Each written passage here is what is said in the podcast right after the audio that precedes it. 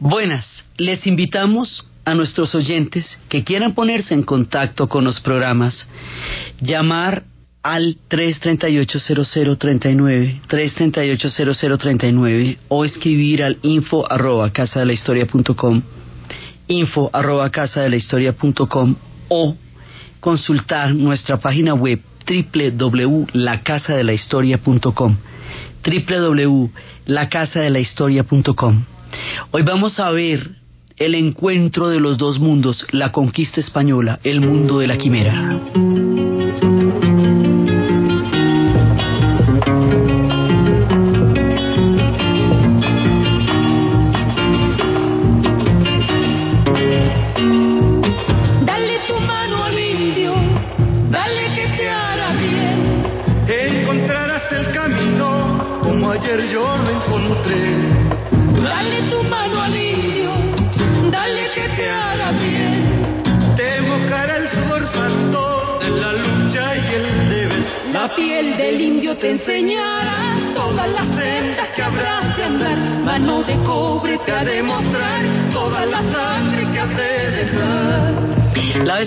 Empezamos nuestra mirada a los chilenos, a este increíble país de Chile y estábamos viendo algunos de los paneos y estuvimos hablando de los mapuches y estuvimos hablando de la resistencia mapuche y de la manera como ellos van a dominar al sur del río Biobío que es como una especie de frontera hasta donde eh, termina cualquier intento de conquista a la hora del té porque vamos a ver en el relato cómo de ahí para abajo no, no se va a poder es francamente nada y el territorio mapuche va a seguir en su, en su existencia impresionante. La vez pasada estábamos viendo un poco esto, pero mire, 60 años antes de la llegada de los españoles a Chile, llegaron los incas. Llegó Manco Capac y intentaron dominar a los mapuches. Los mapuches resistieron la dominación de los incas. El imperio inca sí alcanza a llegar hasta Chile, pero no alcanza a dominar a los mapuches. Quiere decir que ellos mantienen su cultura, su lengua y no se van a dejar someter. El resistirse contra los incas, ellos llaman, habíamos dicho, wincas a los extranjeros en general. Pues también más adelante le dirán hacia los blancos, pero es wincas. Cuando llegan los incas, esta gente va a estar organizada y va a poder resistirlo y van a tener, digamos, como una especie de entrenamiento previo de cómo resistir a la embestida de un gran imperio como era el imperio inca en el momento en que llega hasta allá. Después vendrá la llegada de los españoles. Entonces la llegada de los españoles a Chile va a darse por la vía del Perú, por la vía de las expediciones de Pizarro y de una persona que estaba con él que se llamaba Diego de Almagro, pero Diego de Almagro parte cuando ya está grande, ya tiene 60 años y esa es una edad grande, sobre todo en esa época, para emprender un, una cosa tan grande como la conquista. Entonces, esta parte que vamos a narrar es común a todo el continente, porque es el encuentro del imperio español con el mundo de la América. Entonces, pues, esa historia la hemos contado mil veces, mil veces hemos escuchado estas historias de, de cómo ellos van a tener un tipo de colonización a partir de la búsqueda del oro, de cómo con los reinos de Castilla y Aragón, los reinos de Castilla y Aragón eran una biarquía, en donde se dice tanto monta, monta tanto Isabel como Fernando, porque para evitar que los portugueses o los franceses por la vía de Cataluña accedieran a la corona de los reinos de España, se monta una biarquía entre Fernando e Isabel. Quiere decir que cada uno de los dos es dueño autónomo de su reino y de su corona. Y es por eso que Isabel puede tomar la decisión de darle las joyas a Cristóbal Colón para la empresa de colonización sin tener que consultarlo con Fernando, porque ella tiene la autoridad que en ese momento era muy difícil que tuviera una mujer para poder tomar ese tipo de decisiones. Él, por su parte, Cristóbal Colón le había propuesto la empresa de navegación a los navegantes de su época, a los portugueses, a los geneveses, a los venecianos, a los ingleses, y ninguno que supiera de navegación le había parado bolas para eso porque sabían de navegación y decían usted está equivocadísimo eso está mucho más lejos y eso mejor dicho eso por ahí no es. Y ahí empieza esa quimera de encontrar la ruta hacia Catay y hacia Zipango, que hasta cuando Vancouver en el siglo XIX hace la ruta de vuelta por la China y por Australia y por el Japón, dice, por ahí no hay ninguna ruta, ni para arriba ni para abajo, a ningún Catay y a ningún Zipango, pero fíjese que esto arranca en 1499 y el chisme lo vamos a tener como en 1800, eh, finales del siglo XIX, ya cuando Vancouver nos dijo, esto nunca fue así, esto nunca existió. Entonces ahí empieza el tema de la quimera. Y el tema de la quimera es lanzarse hacia un mundo completamente desconocido, eh, con una serie de premisas que son, primero, una ruta de navegación que no era la que se buscaba. Segundo, una imaginación y una, digamos, como una concepción del mundo que era como la de las empresas de caballería, que era como la de la maíz de gaula, que era la imaginación desbordante de un universo desconocido donde se iban a enfrentar con una gran cantidad de peligros. Entonces ellos vienen acá en unas, eh, con unas películas muy distintas a la cabeza a todo lo que se van a encontrar. Entonces, hay un imaginario que poco a poco se va volviendo una gran fantasía, porque en el tema de la conquista española del mundo americano es donde ellos van a situar todas las cosas que se imaginan, la ciudad de los papas blancos, las siete ciudades de Cibola, El Dorado, eh, toda clase de, la fuente de la eterna juventud, o sea, toda clase de imaginaciones fantásticas, porque es que van a salir desde el otro lado de las columnas de Hércules, que es el estrecho después de Gibraltar, ahí donde, donde se cierra el mapa del, del Mediterráneo, están las columnas de Hércules. Durante mucho tiempo se consideró que más allá de las columnas de Hércules era el famoso mar de la Edad Media que era un gran abismo, hasta cuando los portugueses van a desmentir con su enorme travesía esta idea tan recurrente que estuvo en boga durante toda la época del medioevo. Entonces ellos van a ir más allá y van a emprender esta, esta aventura tan inimaginable en ese momento y van a tardar muchísimo, muchísimo, muchísimo, muchísimo tiempo en entender que lo que descubrieron fue una tierra completamente distinta, completamente nueva, un hemisferio, un continente, porque es que van a llegar es por arriba, por la dominicana, entonces se van a demorar siglos en entender a dónde llegaron y a dónde no llegaron.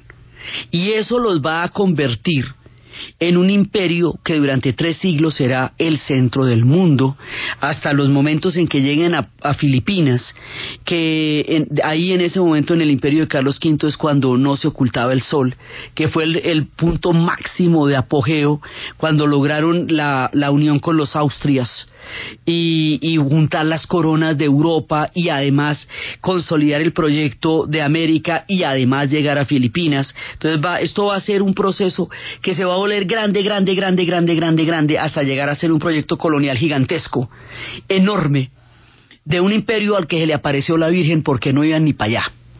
Entonces, teniendo en cuenta que esto es un proyecto hemisférico gigantesco, que empieza por pedazos, vamos a ver dentro de todo el gran panorama que les cuento qué es lo que pasa específicamente en Chile y qué es lo particular de la llegada de los españoles al sur del continente, porque este extremo sur es muy distinto al mundo del Caribe, de las Antillas, o al mundo de lo que después van a ser los grandes imperios, los incas, los mayas, los aztecas, si ya al encuentro de Cortés, de Pizarro, con las grandes y enormes civilizaciones que en ese momento había en nuestro continente. Aquí la cosa es distinta. Es completamente diferente porque estamos muy, muy, muy al sur. O sea, ya esto es otro punto. Entonces, hay una primera etapa que es la etapa de lo que se conoce como la conquista, que es la parte en que un montón de exploradores van a, a digamos, en nombre del rey y en nombre de una religión que en ese momento además es muy importante porque la reforma protestante ha roto a Europa por la mitad entre los católicos y los protestantes y España no va a asumir la ruptura de la reforma, sino la contrarreforma. Luego el proyecto cristiano católico va a ser un proyecto bandera para los españoles porque va a marcar la diferencia entre ellos y el mundo protestante que son los ingleses. ¿Sí? Y porque Isabel la católica y Fernando católico tienen en el catolicismo un, una piedra de toque, o sea, una, eh, un fundamento de lo que va a ser el proyecto de ellos como corona y más adelante como imperio. Entonces, ellos vienen con esa película en la cabeza. Entonces, ¿qué significa eso? Que cuando lleguen los conquistadores van a imponer una fe por encima de la creencia del mundo y de los dioses de los pueblos que se vayan a encontrar.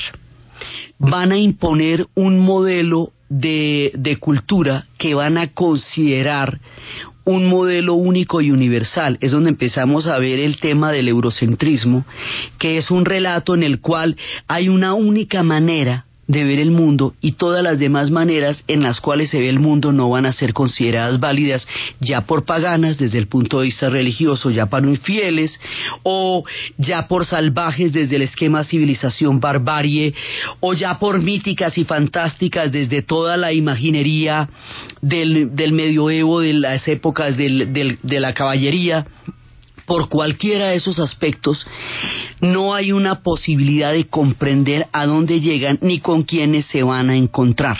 Entonces la narrativa que ellos van a hacer es la narrativa con la cual ellos vienen, que es la del mundo de los europeos, recién hecha la mar, encontrándose con mundos inimaginables antes de haber salido a la gran travesía. Entonces los hay que se encuentran con los grandes imperios, y empieza esa dinámica y los grandes imperios van a determinar más adelante en el tema de la colonia donde se van a dar los corazones del imperio español. Entonces, en el proceso total, el imperio español va a tener sus verdaderas bases, es en México y en Perú donde van a estar verdaderamente las grandes riquezas, donde va a estar las, las minas de plata de Zacatecas, de Guanajuato o las del Potosí. Entonces, México y Perú van a ser en realidad el corazón del imperio donde realmente las cosas tienen su importancia gravitacional. El México se va a llamar Nueva España y el otro se va a llamar el Virreinato de Lima y Lima va a ser el corazón de todo el proyecto. Desde Lima es que se va a dar todo y luego la Nueva Granada, que es importante, pero no es el corazón del imperio. El corazón del imperio es Nueva España y es Lima. Desde el punto de vista geográfico de lo que es Lima, esto queda muy lejos, pero muy lejos. O sea, llegar hasta acá es un camello muy grande porque es, es demasiado abajo de los límites de lo que era el gran mundo del Perú. Pero ¿y Bolivia? En esa época eran un mismo territorio, porque los límites de las naciones actuales no eran los límites de esa época, ni van a ser los límites que después se vayan a trazar. Entonces nos vamos a situar geográficamente en este pedazo de tierra larga del que estábamos hablando la vez pasada, nos vamos a relacionar con todos los relatos chilenos a partir de la gran canción popular chilena, que como es tanta, tan grande y tan maravillosa, pues vamos a estarla poniendo permanentemente en todas las etapas, en todos los territorios y en todas las narrativas, porque pues es una de las más grandes riquezas que tienen los chilenos la canción popular. Y de la mano de todas estas historias vamos a empezar a un punto donde se van a encontrar con un límite que no se van a imaginar, que es el sur del Biobío. thank you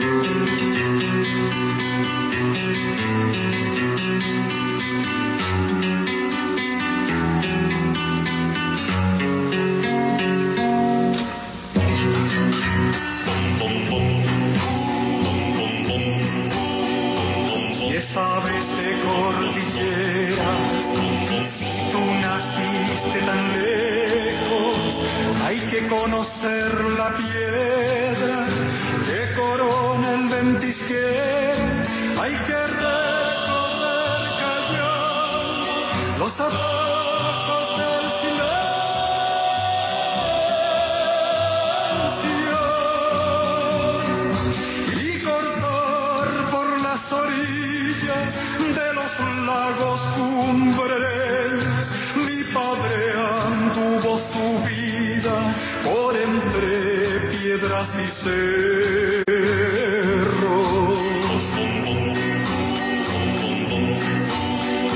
La viuda blanca en su bruja, la maldición del arriero. Así vamos encontrándonos con un tema.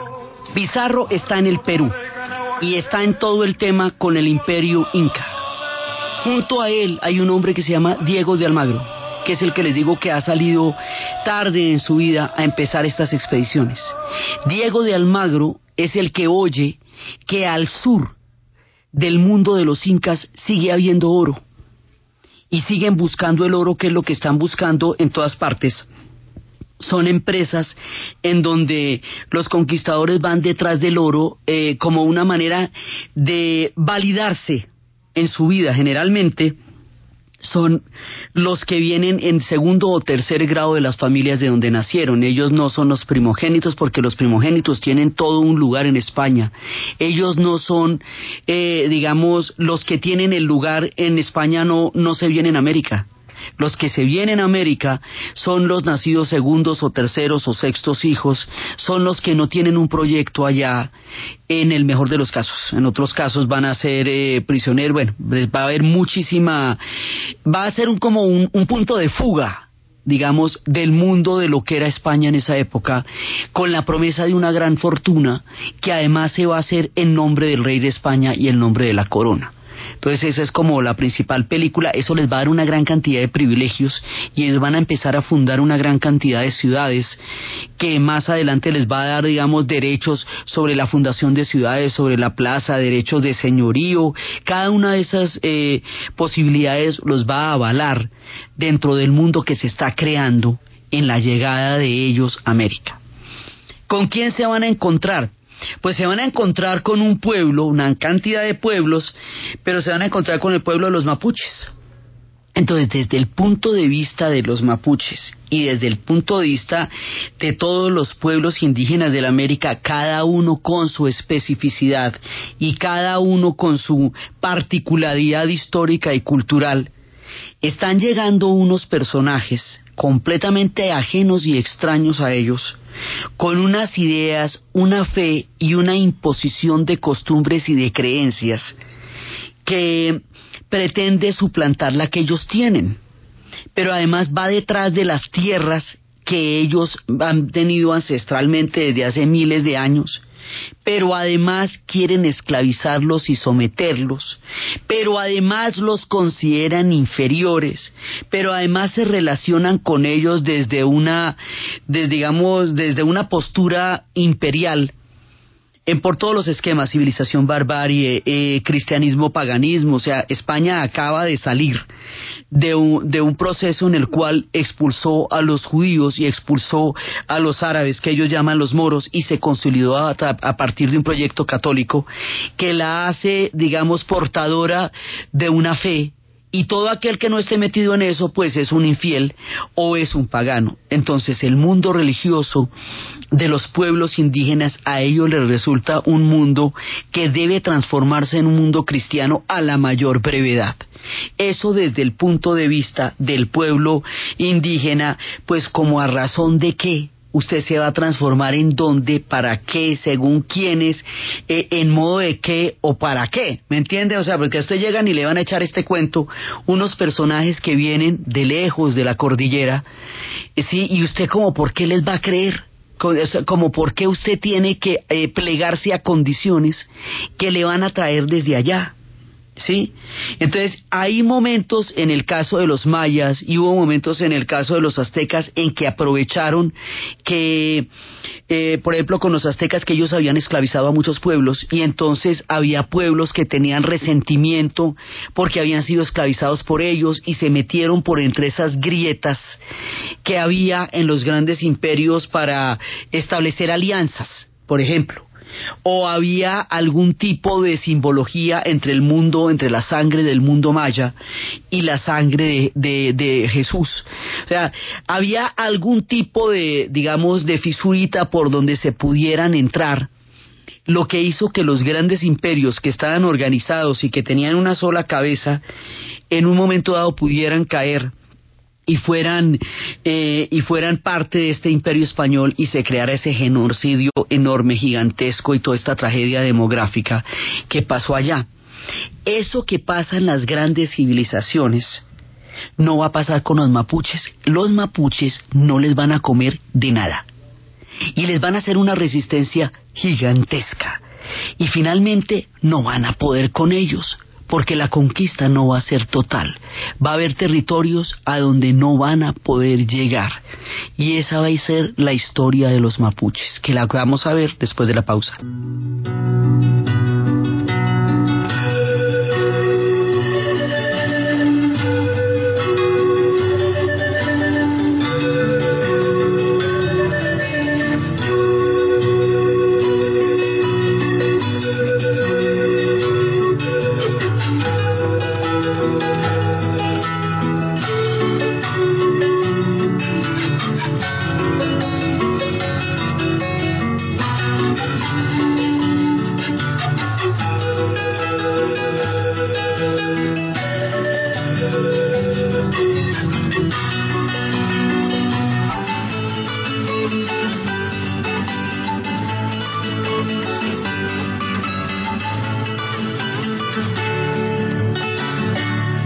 Tiene todo el oro del Perú. Entonces Diego de Almagro quiere lo suyo, el Cebellé. Y va a haber una disputa entre estos dos hombres. Diego de Almagro es el primero que empieza a buscar la llegada a Chile. Pero en la disputa de ellos dos, en un momento dado, eh, a manos de Pizarro va a morir Diego de Almagro. Entonces es el primero que va llegando allá pero él no va a eh, no va a ser él el que llegue realmente a, a entrar, sino va a llegar al valle, a la primera parte del valle pero después en la disputa va a morir. Entonces, el que va a llegar en 1540 es Pedro de Valdivia. Y la idea de llegar allá es empezar a fundar sobre las ciudades indígenas, el esquema siempre es el mismo, donde quiera que haya territorios indios, asentamientos, se va a crear un fuerte. Y ese fuerte consiste en una empalizada y adentro hay, hay una fortaleza. En el sur, las ciudades se hacen en fortalezas, porque en el sur eh, ahí es que defender un asentamiento en, el, en la otra parte del continente donde están las grandes civilizaciones, se fundan las ciudades sobre las ciudades indígenas. Pero una vez que se funden las ciudades, van a quedar fundadas en términos generales.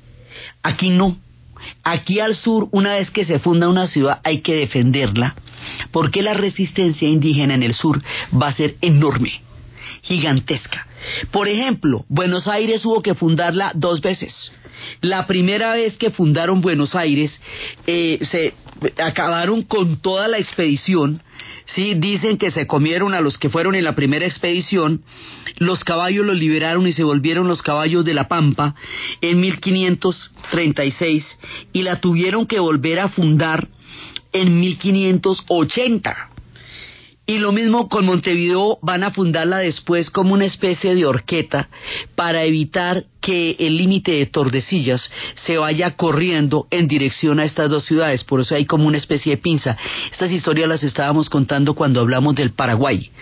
Entonces, el caso de Chile va a ser un poco parecido al caso del Paraguay, es que van a quedar un poco lejos de todos los centros de poder y que era, era bien difícil llegar allá. Entonces siguen buscando el oro, siguen bajando pero aquí hay una resistencia enorme. Entonces, cada vez que fundan un puerto, un fuerte, tienen la misma dinámica, los sitian eh, y después los entran y después los matan a todos. Y entonces vuelven otra vez a fundar otro fuerte. Eso es lo que está pasando en la serie de sitiados con la ciudad de Villarrica. La historia de la ciudad de Villarrica es la historia de todos los primeros asentamientos que se están haciendo en Chile y que entran en una resistencia muy grande con el mundo de los mapuches.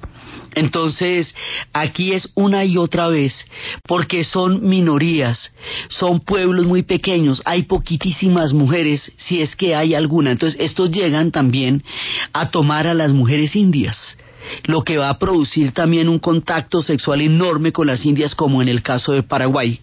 ¿sí? O, y son poquísimas las mujeres, y a veces nacen las mujeres que nacen allá, que son de una fortaleza impresionante porque las condiciones son verdaderamente rudas.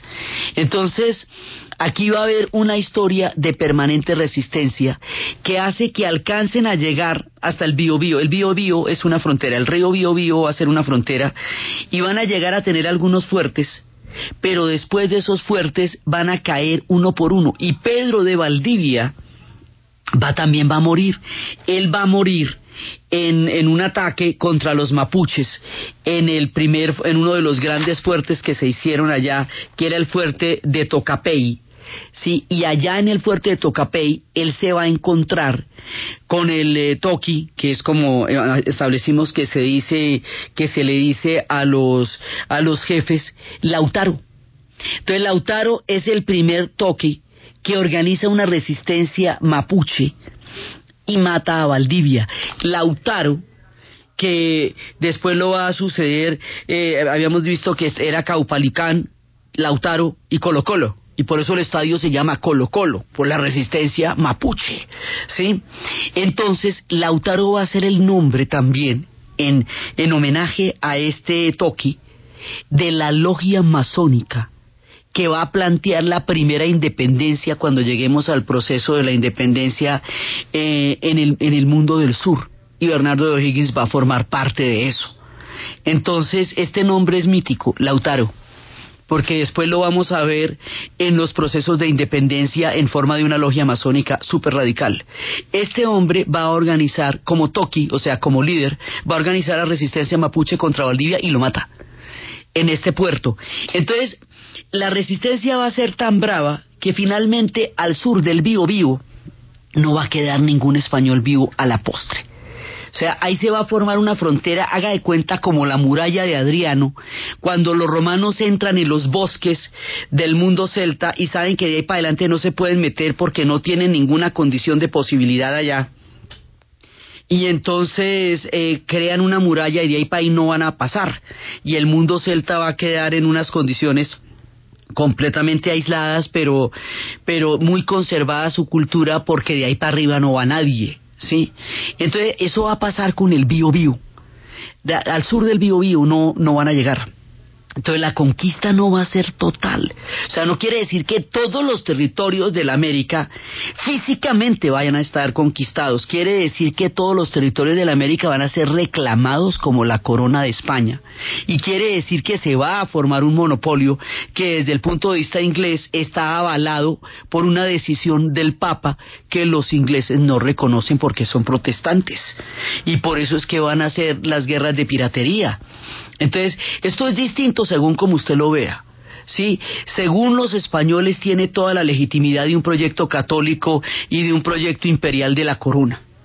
Según los mapuches, eso es una invasión de su cultura, de su vida, de su mundo, de su tierra, de sus costumbres, de su forma de vida que ellos no están dispuestos a permitir.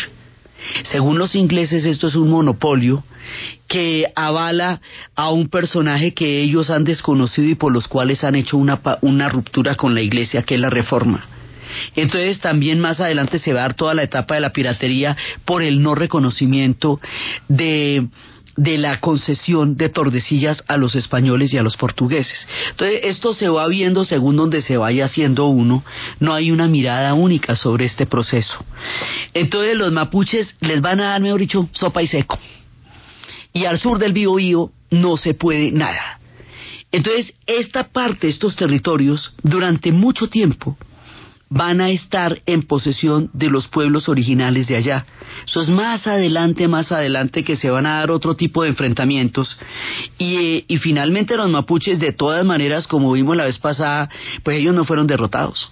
Finalmente, después vinieron toda independencia, república y todo, ahí están. No tienen todo el gran territorio que tuvieron en su época, tienen muchos problemas todavía, pero ahí están.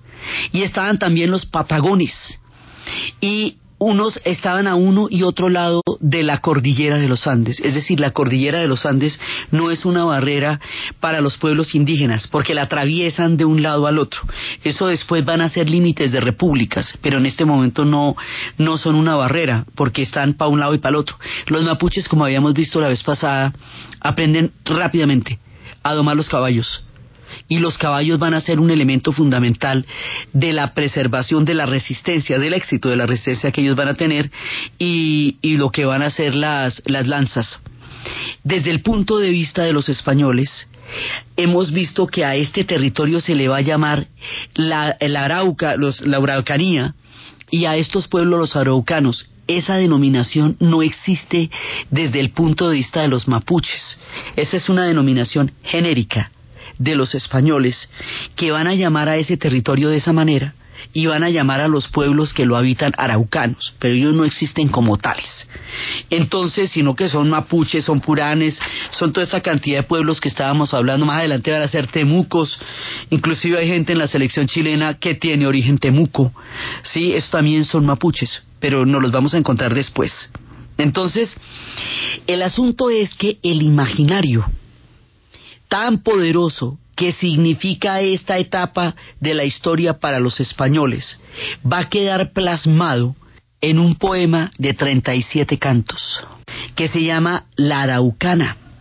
Y esa araucana la va a escribir Alonso de Ercila, que fue un soldado en esta época y después él va a llegar a España, va a escribirla y va a morir es la gran epopeya porque los españoles empiezan a narrarnos desde sus epopeyas, desde las crónicas de Bernal Díaz del Castillo, son los primeros relatos en donde nos, empiezan a narrar a partir del encuentro con, con nosotros. Entonces, la araucana es la forma como los españoles crean la epopeya de su confrontación con estas grandes resistencias y lo muestran como, como su gran saga, ¿eh? como la saga más importante. Entonces, bueno, eso tiene 37 cantos. Entonces solamente dos cositas les voy a leer.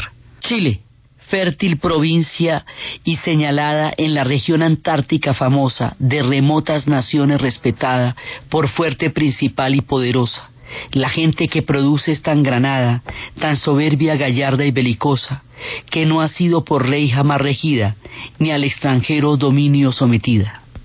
Y estos dos anchos mares, que pretenden pasando de sus términos juntarse, baten las rocas y a las olas tienden, mas les impedido el allegarse, por esta parte al fin la tierra yenden y no pueden por aquí comunicarse. Magallanes, Señor, fue el primer hombre que abriendo este camino le dio nombre. Entonces, mucho tiempo después es que ese pedazo se va a poder conocer. Pero la araucana se vuelve un canto épico.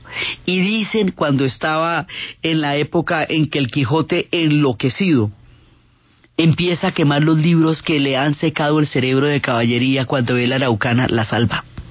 Entonces dice que a esa le va a dar, le va a dar crédito. Esto va a tener una, una resonancia muy grande en el imaginario de la narrativa de este primigenio mundo chileno.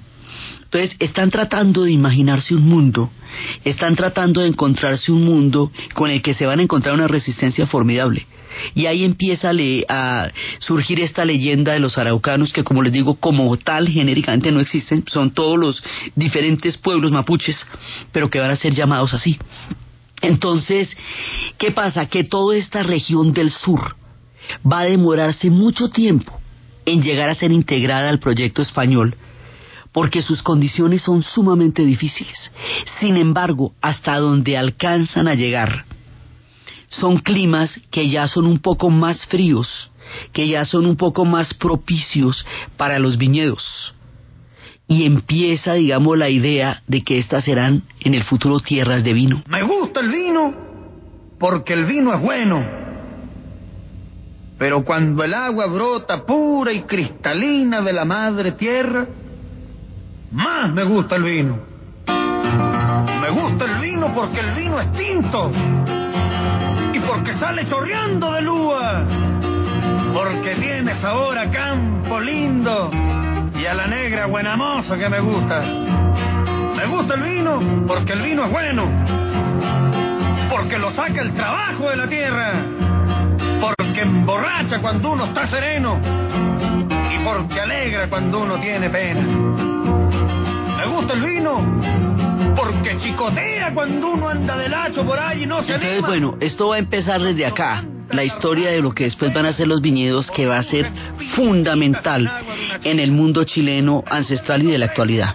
Porque es vino. Pero las cosas van hasta ahí. Entonces, Alonso Ercila, que participó y fue testigo de la muerte de Caupolicán en la guerra de Arauco, es el que va a crear la Araucana y es el que va a ser, digamos, el narrador de todo este relato. Y esto estamos hablando de 1562, cuando la publica en 1569 y después va a morir. Pero este personaje, Alonso Ercila y Zúñiga, es vasco. Este, el sexto de una familia, este personaje va a ser como el narrador de todos estos episodios. Entonces, tenemos que la colonización del sur es completamente diferente.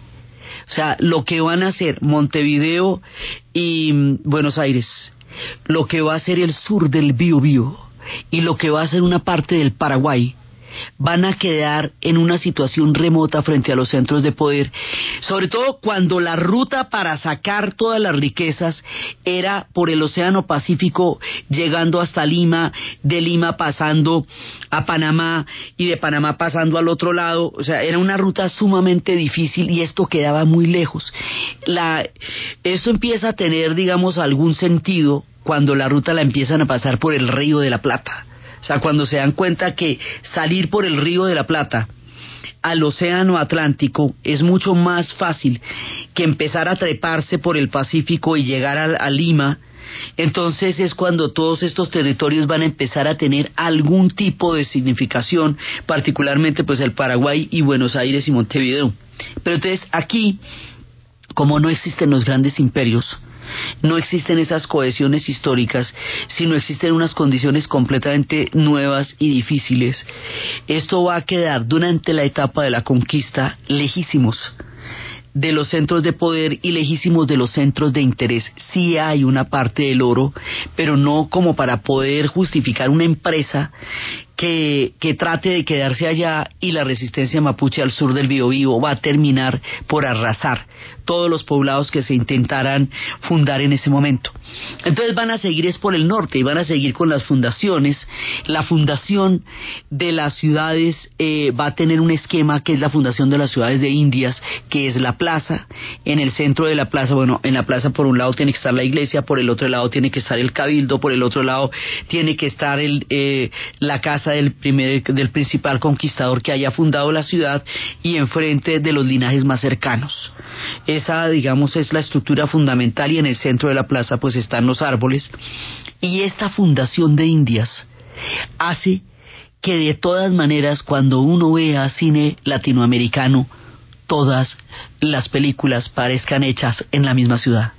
Usted ve un festival de cine latinoamericano y váyame a distinguir qué está en Costa Rica o en Montevideo o en Bogotá o en Santiago, porque hay una concepción de fundación de ciudades que se va a repetir en todas. Entonces hay ciudades que se logran, que logran permanecer, que son la mayoría, y hay otras que no, que son estos fuertes en donde, en donde vamos a tener estos niveles de resistencia tan grandes que en donde no se va a dar, digamos, como esta posibilidad de, asentamiento y de mantener un asentamiento durante mucho tiempo. Entonces, esta primera etapa eh, va a hacer que esto quede muy lejos, e inclusive más adelante también en los procesos de independencia, también van a quedar tan lejos de los centros de poder que van a permitir que los movimientos se puedan radicalizar en esta zona y se puedan lograr eh, con más éxito en esta zona que arriba. O sea, porque más adelante vamos a ver que los movimientos de independencia empezarían en Tuitiva, en Chuquisaca, en Quito. Pero estos tres centros estaban demasiado cerca de Lima. Así que todo lo que quede demasiado cerca de Lima rápidamente lo van a aplastar. Entonces, a la final, los movimientos de independencia que van a poder empezar a tener éxito son los que se hacen aquí, tan lejos del sur. Por un lado, lo, que más adelante va a ser la Junta de Buenos Aires, y por el otro lado, lo de Chile. Chile va a tener una reconquista por el Pacífico. va a tener que librar una batalla y va a tener que emprender toda una, eh, una gran gesta que es lo que vamos a ver después con Bernardo de O'Higgins. Entonces, hay un primer encuentro con el mundo de los españoles y el mundo de los mapuches. Más adelante, todo esto se va a volver una institucionalidad. Una institucionalidad, por un lado política, desde la corona, por otro lado militar, desde, desde los ejércitos, y por otro lado eclesiástica. Entonces, más adelante todo esto se va volviendo el gran imperio español, que es distinto en cada una de las zonas, aunque sea el mismo proyecto. Es particular en cada lado, aunque es el mismo proyecto porque las condiciones son diferentes en un lugar que en el otro. Entonces empezamos con este primer Chile que vamos situando en contacto con el proyecto del Imperio Español para saber qué papel juegan en la primera parte y cómo aquí no se logra una conquista total no se va a lograr, entonces eso, ese territorio se va a mantener en pie de lucha y en pie de identidad. Y eso es importantísimo en el imaginario del mundo indígena, aún del imaginario chileno hoy día, y lo va a ser durante la independencia.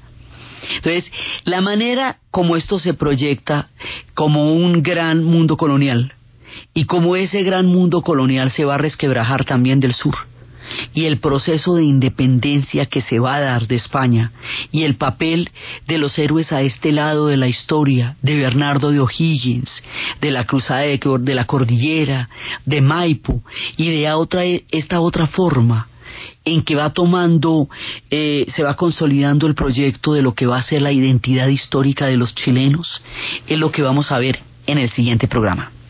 Entonces, desde los espacios de la cordillera, del sur del Biobío, de la quimera, de los grandes imaginarios con que vienen los pueblos españoles encontrando fantasías y encantamientos, donde los mapuches tenían sus tierras ancestrales y las van a defender de qué manera, desde los relatos de la Araucana, desde el mundo del Biobío, desde toda esta geografía innota e inmensa que no llega a ser conquistada, sino que se mantiene en la imaginación como un punto en donde toda la resistencia se mantiene en pie y las canciones que nos van acompañando a lo largo de estos relatos en la narración de Ana Uribe, en la producción Jessy Rodríguez y para ustedes, feliz fin de semana. Encuentre camino para seguir